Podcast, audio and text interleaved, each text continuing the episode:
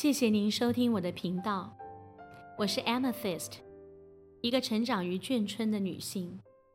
长辈们的职业不是陆海空三军，就是警察和老师。从小看着家中的大人半夜紧急集合，或在马路上指挥交通，或用老师对学生说话的口吻教导我，无怪乎我会进入教育界，一待就是三十年。我原本是个社工师，偶然的际遇进入补教业，但我从没放掉我的最爱，所以希望经由紫微斗数和塔罗牌重拾资商的工作。至于英文教学，真的是随缘随命运。在中美断交前，家父是联络官。我由于时常浸淫在英语的环境中，不知不觉也就喜欢了。没想到兴趣竟成了工作。再几年就要步入六十岁的我，很想把自己的生命做个统筹整理再出发。一是想传承自己的英文教学经验，还有理念，也感恩恩师的指导与栽培。另一方面是想重拾向来最新的资商工作，才在傻劲的驱使下开了这个频道。中间曾经停顿了将近四个月，那是因为我在修正和厘清方向与初衷，希望重新回到频道上的我，更能分享更多英语教学的经验。和对身心灵成长的体会。我是 Amethyst 大紫老师。好，各位好，我是大紫老师 Amethyst。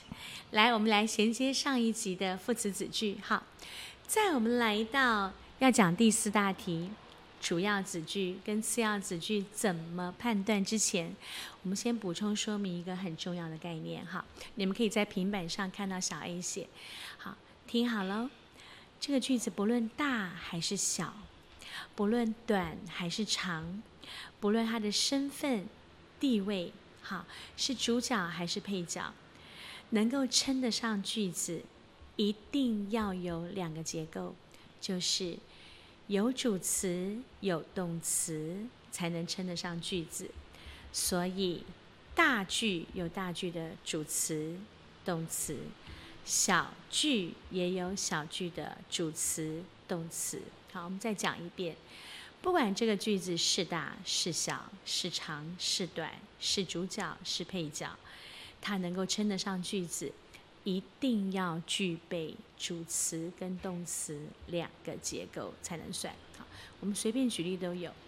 国一的时候是不是有简答句？这个小 A 你就不用写了哈。比如说，Yes I am。Yes it does。No he isn't。No she doesn't。好，这种简答句都一定是一个主词配一个动词，助动词也是动词。好，我们讲完了，来，我们正式迈入第四。好。主要子句、次要子句怎么分呢？很简单，好，给大家一个最简单的方法，你就念一念它的国语，好，如果它没有国语，你念英文也行，只要整句念起来，语义是完整的，它就是主要子句。语义没有完整，讲话讲一半，你觉得还有下半段要讲的，它就是次要子句。来，我们看第一题哦。好，我们再一遍。好，现在小 A 在为大家做注解。好，我们就念一念，不论你要念国语、英文，随便你。你念一念这个句子，语义完整，它就是主要；语义讲一半，感觉有下半句要讲，它就是次要。来，我们看第一个例子。每当下雪的时候，我总是想起我的奶奶。你有没有觉得，每当下雪的时候，这句就很明显讲一半，你会觉得啊，然后嘞，一定有后半，好，所以这句就是次要子句。那我们看啊，我总是想起我的奶奶，这句是不是很完整？所以呢，它就是主要子句。好，我们看第二个例子，在我晚上上床睡觉前，我喜欢洗个热水澡。在我晚上上床睡觉前，有没有觉得话讲一半？这个就是次要。我喜欢洗个热水澡，语义是不是很完整？这就是主要。好，那我们现在请小 A 呢来帮我们补充主次要子句的模型。好，来，这个我们就是要请小 A 要补充了，我边讲他边补充。好，小 A 你可以往下滑，没有问题。你的对平板可以往下滑，没有问题。好，开始。好，来，你可以放在中间空格的地方。好，比如说，一般状况下会是主要子句先写，次要子句后写。正常状况下会是主要子句先写，次要子句后写。然后整句写完呢，当然就打上标点符号啦。OK，句点。好，但是有时候会相反。就次要子句先写，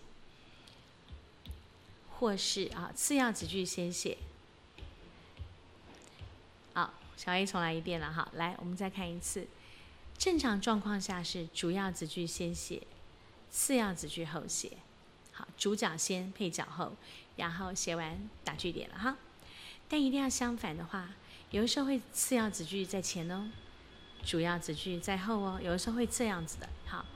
像我们刚才国语就是这样状况。好，那记住中间一定要用逗点隔开，配角先，主角后，一定要用逗点隔开。然后整句写完还是有句点。小 A 你可以打个交叉的符号，让大家更明显的看到。好，你可以看到了，来，正常是主角先写，配角后写。但是如果要交叉的话，记得中间两个子句要用逗点隔开。好。那我们就来到英文的范例喽。好，刚才你们是看到中文的。好，我们来看到英文的范例。好，好，我们稍等一下哈。好，来了，来我们看第一个例子。He likes to study in the library before he has some important tasks。我们再看一遍哦。He likes to study in the library before he has some important tasks。来，我们先看，这很明显的，对不对哈？两个句子，从哪里先隔开呢？来，是不是在 before 的后面，对不对？before 的后面哈。那 before 的后面，对哈，好。 那我们就可以看得出来哈，他讲的是，当他有重要的考试前，好，只要他有重重要的考试，这个之前呢，他一定会去图书馆里面看书，这样比较不受影响。好，那我们来看这两句，我们可以用两种方法来区分主次要。第一个，看看他的语义。好，他喜欢在图书馆读书，这个很完整。在他有重要考试前，这个讲一半。好，所以这是前主后次。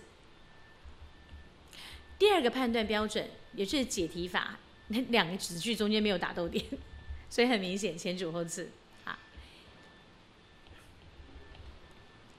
好。那我们来看第二句。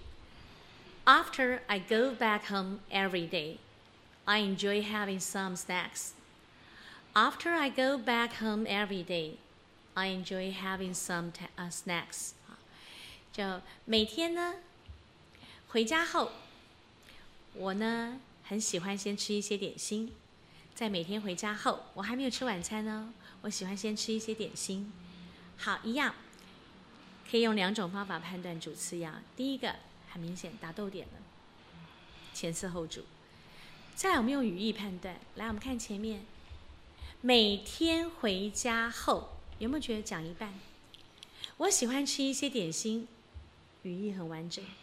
好，所以我们用语义来看也是前次后主。好，我们看第三个例子，来，I always have a high fever when I have a cold. I always have a high fever when I have a cold. 每当我感冒的时候，我就一定发高烧，真有够烂的身体哈！ 每当我感冒，我就一定发高烧。好，我们可以区分它的主次要。来，第一个解题法就是很不负责任的哈，也不看它的语义，反正没打到点，前主后次。那我们可以用语义来判断。我总是发高烧，这句很完整。每当我感冒的时候，有没有觉得讲一半？对，所以前主后次。好，所以第一个没有逗点，前主后次；第二个语义也是一样，前面这句是完整的，所以前主后次。好，我们这一集呢，就为大家介绍到主次要怎么分，还有英文中的范例，你也可以看到主次要。OK，好了，我们今天教到这边，拜拜，拜拜。